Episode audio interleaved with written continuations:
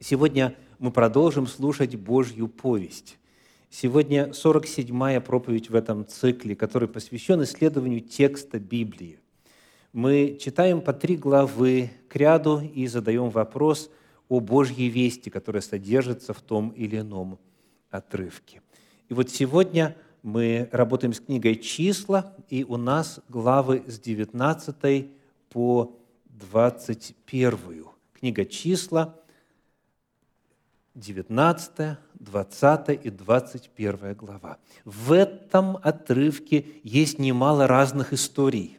Здесь и сражения, здесь и ропот, здесь и вопрос воды, и пищи, здесь и заповеди Господни некоторые. И потому, конечно же, когда вот подобная ситуация, всегда трудно выбрать, какую часть этой Божьей повести рассмотреть.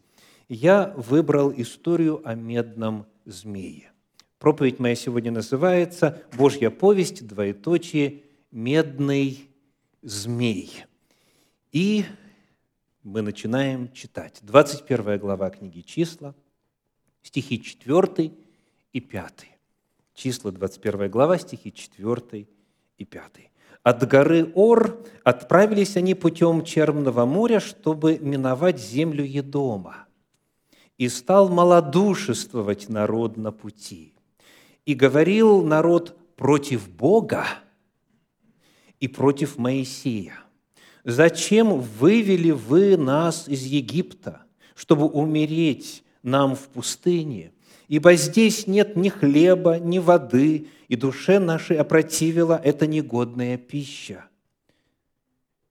Вот это начало истории. Говорили против Бога, говорили против Моисея, для чего вы, Бог и Моисей, вывели нас из Египта. Ну что ж, что их смущает, что им не нравится? Каковы причины слов против Бога и против Моисея? Что они постулируют? Какие у них жалобы? Первая жалоба. Здесь нет ни хлеба, ни воды. Здесь нет ни хлеба, ни воды. Пятый стих. Верите вы им или нет? Следующая же фраза прямо в рамках этого предложения говорит, «И душе нашей опротивила эта негодная пища». Оказывается, пища у них есть. То есть это люди, которые не страдают от голода.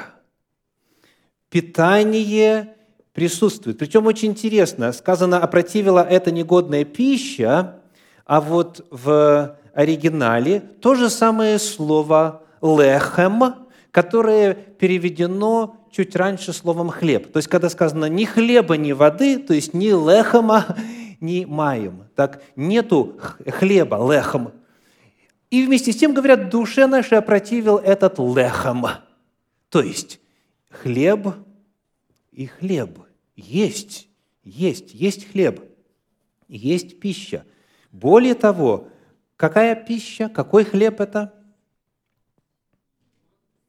Сверхъестественного происхождения. Каждый день Бог творил чудо, чтобы прокормить свой народ. Мы читаем в книге Иисуса Навина в 5 главе, в 12 стихе следующее. Иисуса Навина 5, 12. «А манна перестала падать на другой день после того, как они стали есть произведение земли, и не было более манны у сынов Израилевых, но они ели в тот год произведение земли ханаанской. Когда манна перестала падать? Когда уже перешли через реку, когда вошли в землю обетованную, когда стали есть произведения местные, вот тогда только исчез этот сверхъестественный хлеб, это сверхъестественная пища. Поэтому, а, есть ли у них хлеб, есть ли у них пища? Есть. Есть. Причем сверхъестественная. Что еще они говорят, чего у них нету? Воды нету. Числа 21 глава, снова пятый стих, написано «Нет, ибо здесь нет ни хлеба, ни воды». Ну, давайте проверим. Скажите, что прямо перед этим, вот в 20 главе описано в отношении воды? 20 глава, 11 стих. «И поднял Моисей руку свою и ударил в скалу жезлом своим дважды, и потекло много воды, и пило общество и скот его». Так есть ли вода? Есть вода в достаточной мере. А главная вода какая? Сверхъестественного происхождения. То есть, если нужно пить, у нас с вами была в свое время проповедь, которая называлась «Два ропота». Это была шестая проповедь по книге «Исход». И мы выяснили, что на протяжении истории несколько раз народ просил воды. Кто помнит, как реагировал Господь на эти просьбы и на этот ропот, что нету воды? Ответ сразу же удовлетворял. Без обвинений, без осуждения, без каких-либо условий народ ропщет, народ просит, говорит, пить хотим. От жажды скоро умрем. Бог тут же дает. Бог тут же решает вопросы воды.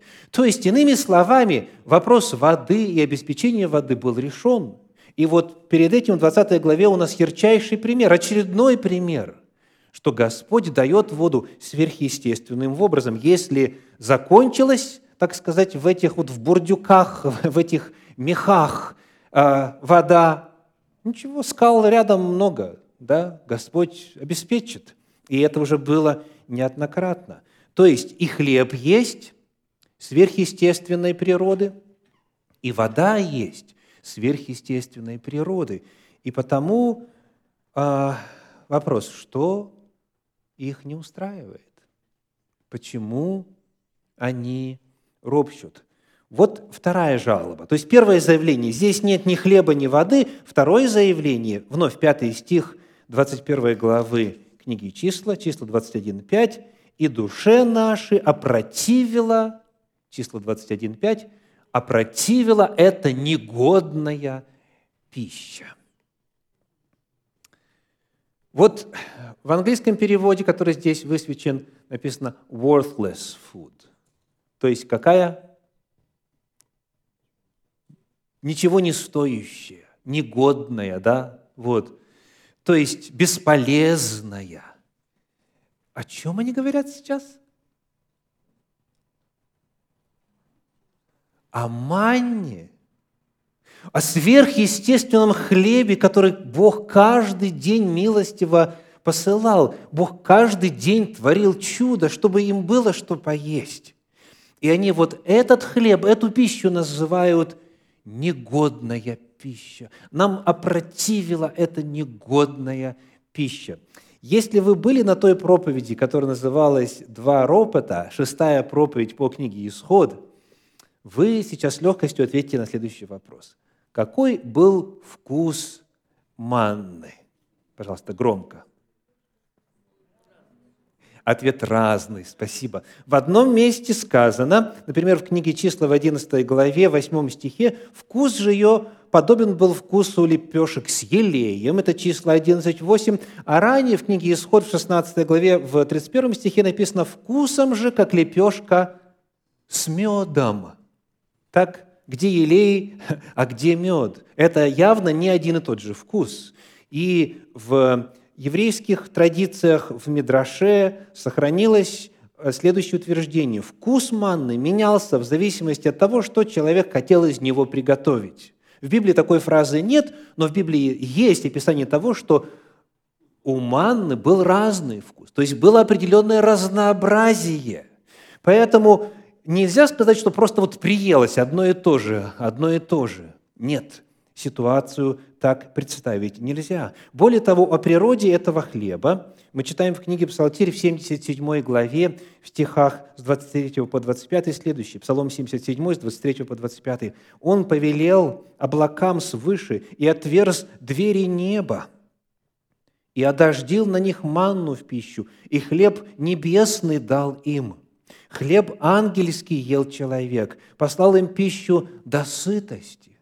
Хлеб небесный, Хлеб ангельский, в оригинале хлеб могучих, как и определено и переведено в переводе российского библейского общества. А вот в Септуагинте, в греческом переводе, используется фраза «хлеб ангелов». То есть это небесный хлеб, хлеб, шедший с небес. Это ангельский хлеб. И вот на этот хлеб, на чудо Божье, они говорят, это пища негодная. Итак, что же мы имеем? В чем суть тогда их претензий?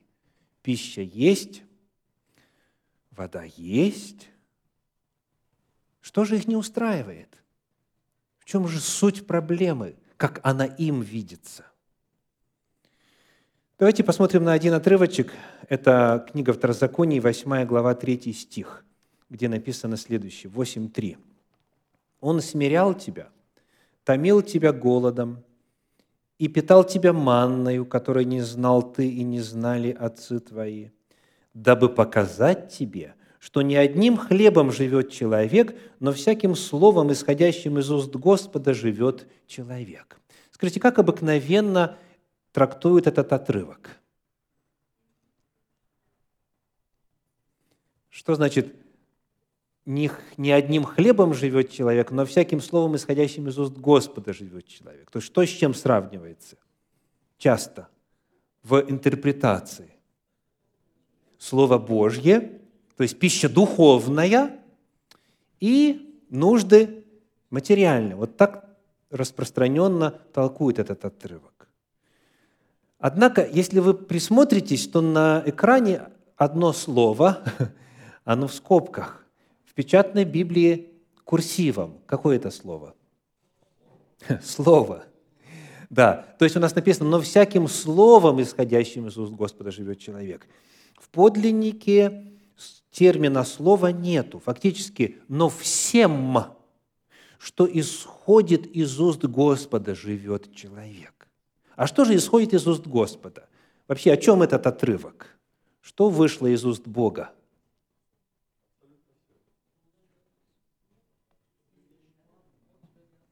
Манна, которой они питались. Да? То есть, посмотрите, пожалуйста, очень внимательно. Он питал тебя манною, чтобы показать, что человек живет всем тем, что исходит из уст Бога. То есть, что исходит из уст Бога, согласно этому тексту? Манна исходит из уст Бога. В каком смысле? Бог сказал и сделалось, повелел и явилось. То есть, речь идет о том, что Бог учил их. Я нечто говорю, и этого достаточно для всего, что вам нужно. Все, что из моих уст исходит, говорит Господь, все это вам во благо. И, еще раз читаю, Он учил тебя, чтобы показать тебе, что не одним хлебом живет человек. То есть не тем, что ты сам бы вскопал, посеял, собрал, приготовил, сам бы заработал. И тогда может появиться а, такое вот ощущение, такое искушение думать, моя рука, моя сила, это я заработал, да? Причем здесь Господь? Ну, вы же видели, я все это делал, так? Нет. Господь лишил свой народ возможности самим выращивать пищу. Господь лишил свой народ самим возможности Э, бурить скважины, чтобы воду обеспечивать. Потому что и ели, и пили они. Что? Из уст Божьих. Все, что исходит из уст Божьих. Бог сказал, удари в скалу, потечет вода. И было. Бог сказал, я пошлю мясо. И послал перепелов. Бог сказал, будет хлеб. И был хлеб. То есть народ должен был научиться чему? вот ключевое слово – зависимости от Бога и доверию Богу. То есть Израиль в пустыне был лишен каких-либо возможностей самим самостоятельно обеспечивать себе необходимое для жизни, а все необходимое для жизни им подавал Господь. И вот, возлюбленные, именно это было причиной ропота в данном случае. Именно это. То есть пища была, вода была, но что не нравилось? Что это все по милости. Это все только лишь можно было получать. То есть, что не нравилось, недовольство самим фактом постоянной зависимости от Бога, то уже дай нам, наконец, вот э, эти сады, дай нам землю, мы теперь сами возьмемся. Спасибо, как говорится, покормили, спасибо, пойдем дальше. Сами справимся. То есть суть недовольства именно в том, что народ в пустыне полностью для продолжения своей жизни был зависим от Бога. Из того, что выходило из уст Божьих, народ жил. Этим питался, это пил, и это было способом их существования. То есть фактически народ говорит, Господи, Ты нам не нужен, Ты нам надоел. Эта пища из уст Божьих, она нам опротивила. Хотим сами. То есть, а это, в свою очередь, возлюбленные, это очень и очень серьезное заявление. Недаром текст говорит, говорили против Бога, говорили против Моисея. Не просто жаловались о себе, о своих реальных нуждах. Таковые Бог удовлетворяет. А это э, была ситуация совершенно иного характера. Они замахнулись на факт зависимости от Бога. Ну что ж, что было дальше? Возвращаемся. Книга «Числа», 21 глава, прочитаем 6 стих. Числа 21, 6. «И послал Господь на народ ядовитых змеев, которые жалили народ, и умерло множество народа из сынов Израилевых». Наказание – это ядовитые змеи. Если вы посмотрите на английский перевод, здесь снизу написано – fiery serpents, то есть дословно огненные змеи. Что в оригинале? Что заявление встретил и ощутил на себе народ? Здесь два важных слова. Первый термин – это нехашима. Нехашима. Единственное число нахаш, многим из вас этот термин уже знаком, множественно нехашима. И вот это слово во множественном числе в подлиннике используется всего три раза во всем Танахе, во всем тексте, а, написанном по-древнееврейски.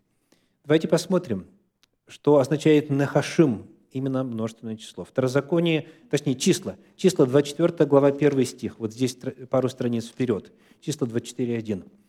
«Валаам увидел, что Господу угодно благословлять Израиля, и не пошел, как прежде, для волхвования, но обратился лицом своим к пустыне. Кто распознал Нахашима здесь?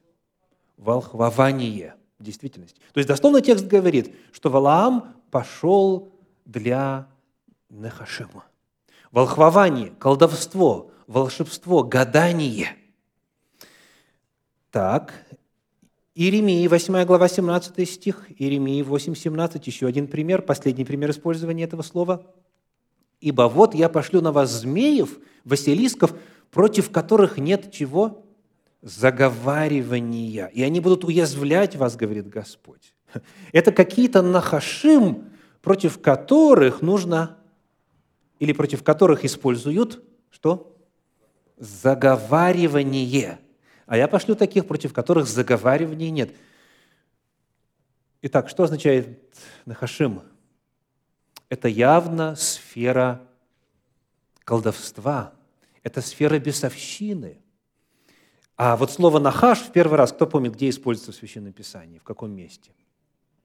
Бытие, третья глава. «Змей был, и сказал Нахаш жене» и так далее.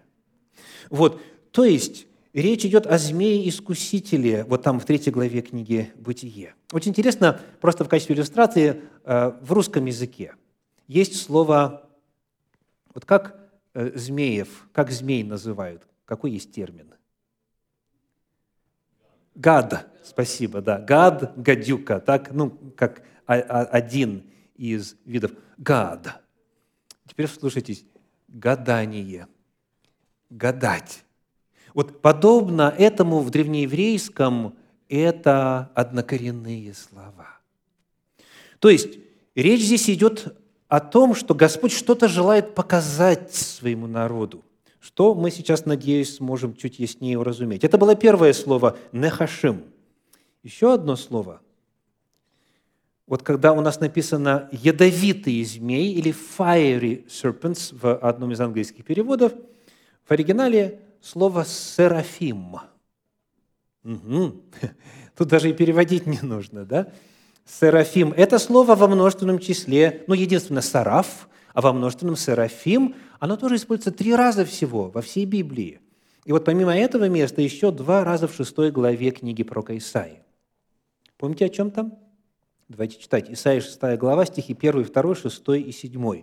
1, 2, 6 и 7. «В год смерти царя Озии видел я Господа, сидящего на престоле высоком и превознесенном, и края риз его наполняли весь храм.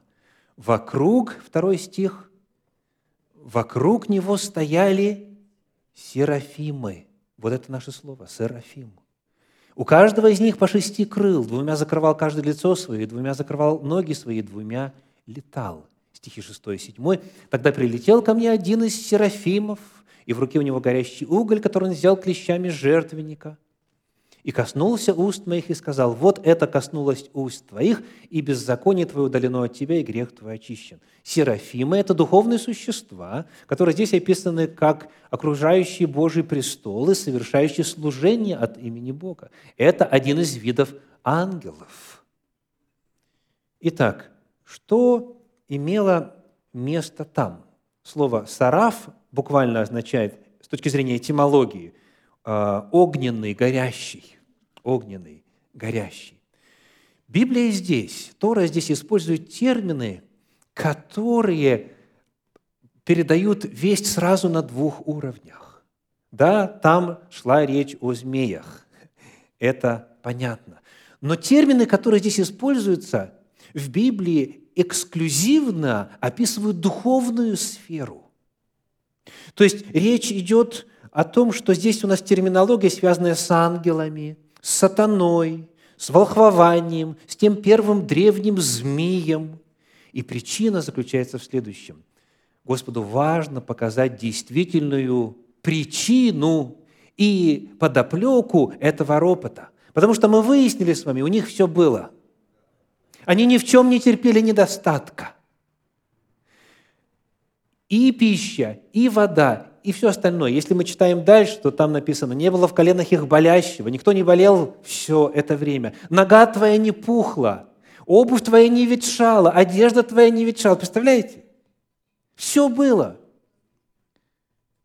Почему же тогда ропот? Как у нас в народе говорят, бес попутал. Да? В такой ситуации, в такой ситуации в действительности только лишь есть один реальный источник этого всего, этого восстания, этого негативизма. Это отец всякой лжи, это клеветник, это дьявол. И поэтому Господь, когда Он посылает свое наказание, в этом наказании Он фактически дает ответ на вопрос о сути происходящего – он указывает, что все это, что настоящий источник ропота – это духовная сфера. Итак, вот преступление, вот наказание. Читаем дальше, 21 глава книги «Числа», стихи 8 и 9. Числа, 21 глава, стихи 8 и 9. О, седьмой пропустили, чуть не пропустили. Седьмой. «И пришел народ к Моисею и сказал, «Согрешили мы, что говорили против Господа и против Тебя. Помолись Господу, чтобы Он удалил от нас змеев». И помолился Моисей о народе. Знаете, вот так вот просто. Вот так вот просто.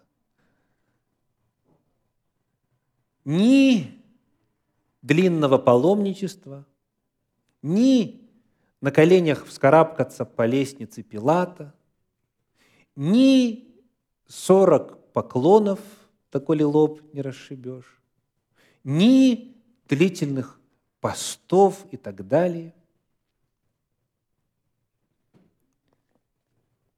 Что сделал народ? Что сделал народ? Народ признал свой грех.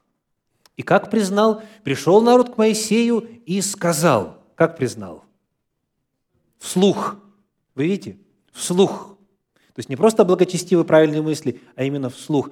Признал. Согрешили мы, признает свой грех. Согрешили мы, что говорили можно снова нам увидеть текст. «Согрешили мы, что говорили против Господа и против Тебя». При сравнении того, что говорит народ, когда свою исповедь озвучивает, и того, что они делали, о чем мы читали ранее, мы находим для себя очень важную истину. Вот что пятый стих говорит, 21.5. «И говорил народ против Бога и против Моисея». А седьмой стих «Согрешили мы, что говорили против Господа и против Тебя». Что вы видите? Они признали свою вину именно в тех же самых словах, в которых описано было нарушение и которыми описан был грех. То есть они совершили исповедь, они осознали, они покаялись, и они признали свой грех, они попросили прощения. То есть у них исповедь, во-первых, вербальная, это вслух, а во-вторых, какая? Конкретная – поименная. Против кого согрешили? Против тех и признали вину. В чем согрешили и как согрешили? Теми же самыми словами и признают вину, берут на себя ответственность. Это очень важно. Без этого настоящее покаяние и исповедание невозможно. Не просто «ох, проявил я слабость», «ох, а бес попутал», и все, да, ну что, ну такая природа у нас, да, такие мы вот, да. Кто родится чистым от нечистого, в беззаконии зачат. То есть, как бы, да, в общем признаем, этого недостаточно, возлюбленные. Сказано, что они это исповедание свое вслух и конкретно, поименно осуществили. И после этого, после этого, когда сказано, что они признали, помолись Господу, чтобы Он удалил от нас змеев. И помолился Моисей о народе. Вот. Попросили и получили. Попросили прощения и получили прощение. Господь не заставляет умолять себя о милости. Господь не заставляет нам и мучить себя, и доказывать. Он говорит, если исповедуем грехи наши, то Он, будучи верен и праведен, что? Простит нам грехи наши и очистит от всякой неправедности. 1 Иоанна 1,9. Надеюсь, вы это знаете наизусть. И дальше мы можем читать стихи 8 и 9. Числа 21 глава, 8 и 9. «И сказал Господь Моисею, сделай себе змея и выставь его на знамя, и ужаленный, взглянув на него, останется жив. И сделал Моисей медного змея, и выставил его на знамя, и когда змей ужалил человека, он, взглянув на медного змея, оставался жив». Господь тут же обеспечивает способ спасения. Здесь, безусловно, появляется много вопросов о том способе, который избрал Господь. И в свое время мы этим занимались, когда изучали Тору, э, довольно долго. В целях этой проповеди, которая является частью цикла «Божья повесть», то есть вот что Бог хочет передать, какие истины желает нам здесь представить, я обращу внимание только лишь на некоторые моменты. Вопрос к вам. Скажите, чем разница между теми змеями, которые жалили народ, и тем змеем, который был вознесен на древо, на вот знамя, как у нас написано, на шест в других переводах. Вот как бы такая вот базовая, э, очевидная разница. Вот эти змеи, кишат, кусают, жалят, ползают. И вот этот змей. В чем самая очевидная разница? Спасибо. Те живые, а этот не живой. Вот запомните. Те живые, а этот не живой. Ну, можно было поймать змею, привязать ее и всем показывать, да? Вот эти живые, этот не живой. Это как бы самое очевидное различие. Теперь, какова природа, какова суть взгляда на этого змея?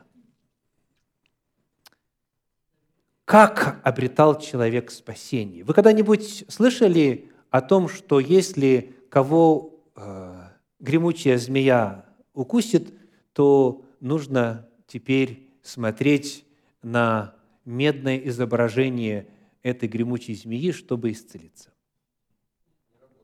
Я помню одного молодого человека, когда молодежь выезжала жить в палатках, а, вот в июне однажды у реки Колумбия, так называемый а, а, State Park, да, вот один молодой человек играл со змеенышем, маленький такой вот змееныш гремучий змеи, и укусила. Вот. Вертолет прилетел, доставили в ближайшую больницу. Слава Богу, спасли человека. Вот. А, ну, представляете, вот этому человеку в тот момент сказать, пожалуйста, посмотри. Скажите, что требовалось для того, чтобы, посмотрев, исцелиться? Помните ключевой вопрос. В чем суть этого восстания? Все, что исходит из уст Божьих. Вот ключевой вопрос. Вот главная проблема. Все, что исходит из уст Божьих, мы принимаем и исполняем. И вот раз Бог сказал, что вот так вот будете вы спасены, то в это нужно было поверить, этому нужно было довериться и именно вот точно так сделать. Вот это главное. То есть это был взгляд веры. Из самых древних комментариев в иудаизме, из древних э, торгумов, переводов и э, комментариев на арамейский, потом мидраши там, и так далее, это стандартное истолкование, что исцеляет, конечно же, не змей, исцеляет Господь, исцеляет Господь тех, кто верит в Него, кто доверяется Ему. Это был взгляд веры. Это первое. Второе. Второе. Скажите, что еще можно нам знать об этом взгляде? Покажите, пожалуйста, снова восьмой стих. Я хочу обратить ваше внимание на форму слов, а точнее единственное или множественное число используется для описания больных и исцеляемых. Посмотрите, пожалуйста. Ужаленный – единственное число. Взглянув на него, остается жив. И девятый стих, следующий. Он, единственное число, взглянув на медного змея, оставался жив. Что передается?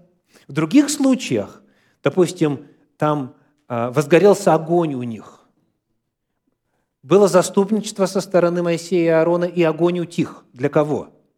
Для всех сразу. А тут исцеление и спасение было каким? Личным, индивидуальным.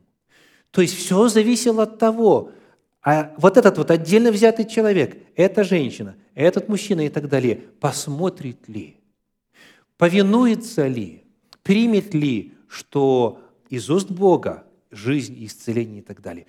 Очень важно подчеркнуть, что это был индивидуальный акт. Ну и, наконец, как уже было сказано, искоренение сути проблемы – независимость от Бога. Здесь народ снова почувствовал на опыте. Они теперь стали делать то, что Бог сказал. И кто делал, те и исцелялись. Вот это было искоренение сути проблемы. Итак, наша проповедь сегодня называется «Божья повесть, двоеточие, медный змей». Здесь очень много насущных уроков.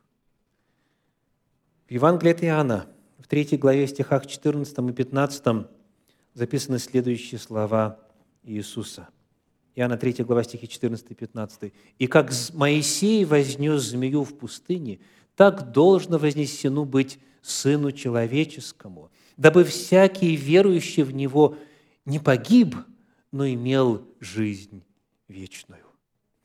Вот то, что имело место тогда в пустыне, и все, что представляло собой духовные механизмы того события, оно доселе значимо и доселе действует. Что значит, чтобы не погиб в 15 стихе?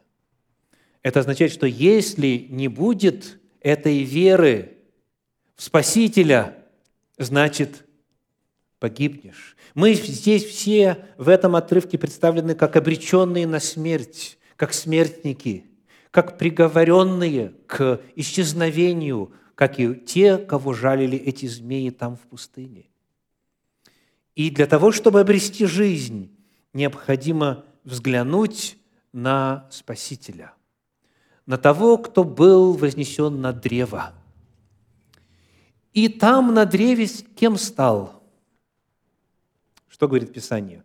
Галатам 3 глава 13 стих, Галатам 3.13. «Христос искупил нас от клятвы закона, сделавшись за нас клятвою, ибо написано «проклят всяк висящий на древе». В современном переводе Кассиана текст точнее отражен. «Христос искупил нас от проклятия закона, не от клятвы, а от проклятия закона, сделавшись за нас проклятием». «Ибо написано «проклят», вот это точно соответствует подлиннику. То есть, кто висел на, на кресте, на древе?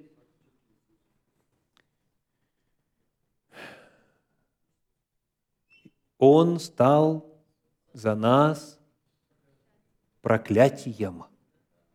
Он стал за нас проклятием. Еще один отрывок. «Ибо не знавшего греха Он сделал для нас жертвою за грех, синдальный перевод, жертвою курсивом в подлиннике, Он сделал для нас грехом. Христос там на Голгофе висел как проклятие и как грех. Для того, чтобы вот там положить конец, чтобы там умер грех, чтобы там умерло проклятие, чтобы всякий, смотрящий с верою на распятие, всякий верующий в Него не погиб, но имел жизнь вечную. Мы все были обречены на гибель вследствие укуса древнего змея. Христос стал грехом, Христос стал проклятием, чтобы спасти нас. Потому что требуется первое – увидеть свое реальное состояние, признать, что ты обречен, исповедать, осознать и признать и исповедать свой грех поименно, принять верою Спасителя, обрести жизнь от Него и помнить, что, обретя прощение, мы по-прежнему от Него зависимы всяким, всем, что исходит из уст Божьих, жив человек. Мы всегда зависимы от подателя жизни. Слава Господу за то, что Он своей милости нас прощает, и нас восстанавливает, нас исцеляет, нас спасает, и дальше учит доверять Ему, и дальше учит жить в зависимости от Него. Аминь.